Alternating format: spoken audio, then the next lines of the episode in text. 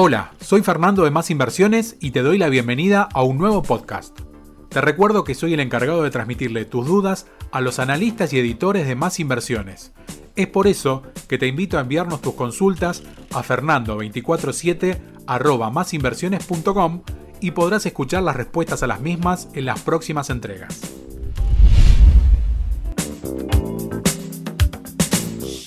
Hoy, como de costumbre, vamos a responder las preguntas que nos acercás. En esta oportunidad me acompaña Lucas Meyer, editor de Superación y CryptoGo. Bienvenido, Lucas. ¿Qué tal? ¿Qué tal? ¿Cómo va? Muy bien. Lucas, vamos a comenzar con las preguntas de los suscriptores y te quiero hacer la siguiente pregunta. ¿Cuál es la mejor edad para comenzar a invertir?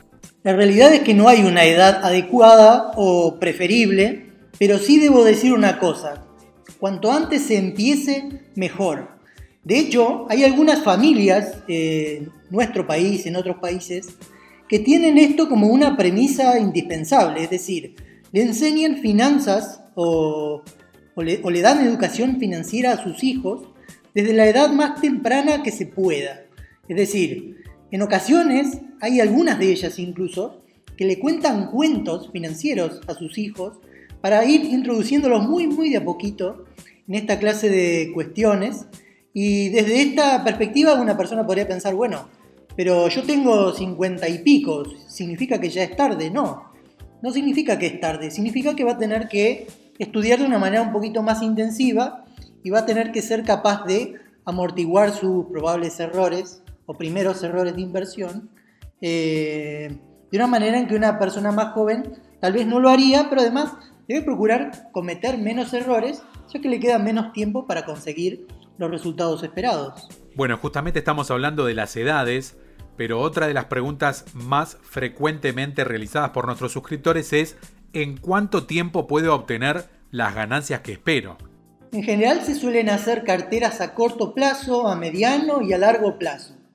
Esto siempre es funcional al perfil de inversor de la persona en cuestión, ya que no es lo mismo diseñar una cartera cuando uno tiene 22 años que cuando tiene 40 y ya dos o tres hijos, pero también si la persona llegó un poco tarde a este tema de las inversiones o nunca tuvo la oportunidad de hacerlo y recién ahora está, está empezando a tomar eh, contacto con este tipo de cosas, obviamente su, el diseño de su cartera a los 55, 60 tampoco va a ser el mismo, pero también hay que tener en cuenta una cosa. En general también se tiene, se tiene en consideración a la hora de diseñar una cartera a corto, mediano o largo plazo en función de las expectativas de las personas. Hay personas que, por ejemplo, tienen una enorme aversión al riesgo y no, no soportan el hecho de perder dinero de un momento a otro, aunque esa pérdida se recupere con el tiempo. Y entonces ahí es donde se juega con el tema de los tiempos, ya que se suele decir que las inversiones a largo plazo suelen ser menos riesgosas y es cierto, el paso del tiempo en los mercados nos ha demostrado que las inversiones a largo plazo tienden a ser más seguras y tienden a ofrecer una rentabilidad estable más segura. Buena parte de los eh, mayores y mejores inversores de todos los tiempos, como por ejemplo Warren Buffett, recomienda ese tipo de modalidad de diseño de cartera porque su cartera tiene esas características y esa, esa manera de pensar y de hacer las cosas fue lo que lo llevó a ser una de las cinco personas más adineradas del mundo. Con lo cual eh, no es, eh, es decir, no es, es algo, es algo común y es algo, es lo más profesional que se puede ofrecer. Y entonces la persona que seguramente está escuchando esto dice, claro, pero yo quiero algo más de rentabilidad en el corto plazo porque me quiero ir de vacaciones, porque me gustaría darle una educación privada a alguno de mis hijos o porque tengo cosas de pagar, o porque simplemente soy un inversor un poco más arriesgado. En este caso, el tipo de carteras y de inversiones a corto plazo que generan rendimientos bajos, medios y altos, siempre tienen en consideración el tema del riesgo, ya que si la persona invierte a corto plazo, pero desea una alta rentabilidad, es probable que tenga que asumir que esa cartera va a ser una cartera riesgosa y va a tener por lo tanto, un, diseño que permita a la persona o al inversor en, particular asumir ese tipo de riesgos en forma de pérdidas. Es decir, si una persona tiene, digamos, 10 mil dólares y quiere conseguir otros 10 mil dólares de beneficio, pero no tiene más tiempo que un año, por ejemplo, existen inversiones que le den ese tipo de rentabilidad, pero va a tener que asumir que de un momento a otro la estrategia fracase y en lugar de conservar sus 10.000 originales, pase a tener 5 simplemente por desear más. Y ese tipo de psicología de mercados es la que nosotros nos encargamos de gestionar desde más inversiones, no solamente antes de invertir, sino también antes de comprar información o adquirir información o simplemente educarse y de sacar partido a la hora de elegir acciones de alguna de las carteras que adquieren junto con nosotros.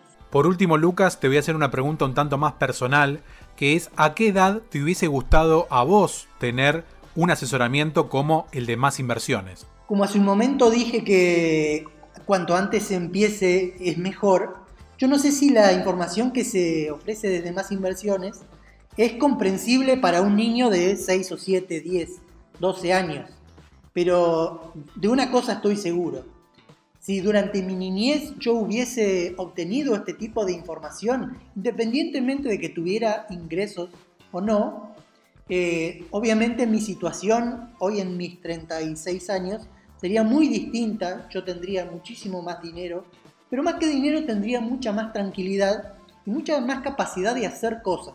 Yo empecé bastante más tarde, pero en comparación a otras personas empecé relativamente temprano, ya que eh, a los 20 años yo ya estaba invirtiendo, pero además empecé de manera intensiva. ¿Eso qué significa?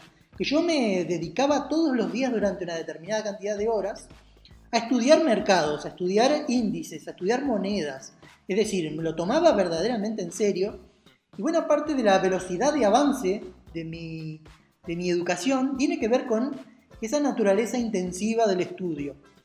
Como comprendemos que otras personas probablemente no tienen ni el mismo tiempo ni la misma disposición mental, probablemente se tenga que tomar eh, algún tiempito más para aprender las cosas que enseñamos, pero al menos con nosotros tienen esa ventaja, la ventaja de que nosotros se lo ponemos bien sencillo, bien servido en bandeja, bien comprensible y si de casualidad no entienden algo, para eso están este tipo de podcast, los llamados que nos hacen, los llamados que le hacen a Fernando el número que él atiende, en la casilla de mail que él atiende y en las casillas que nosotros, los asesores, atendemos cada vez que no comprenden algo y necesitan de un llamado o de un mail de asistencia.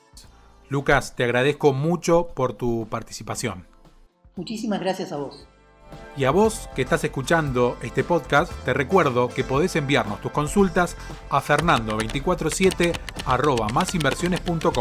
Además, te invito a que nos sigas en las redes sociales de Más Inversiones.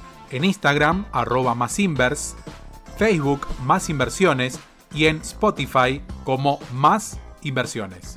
Nos encontramos en el próximo podcast.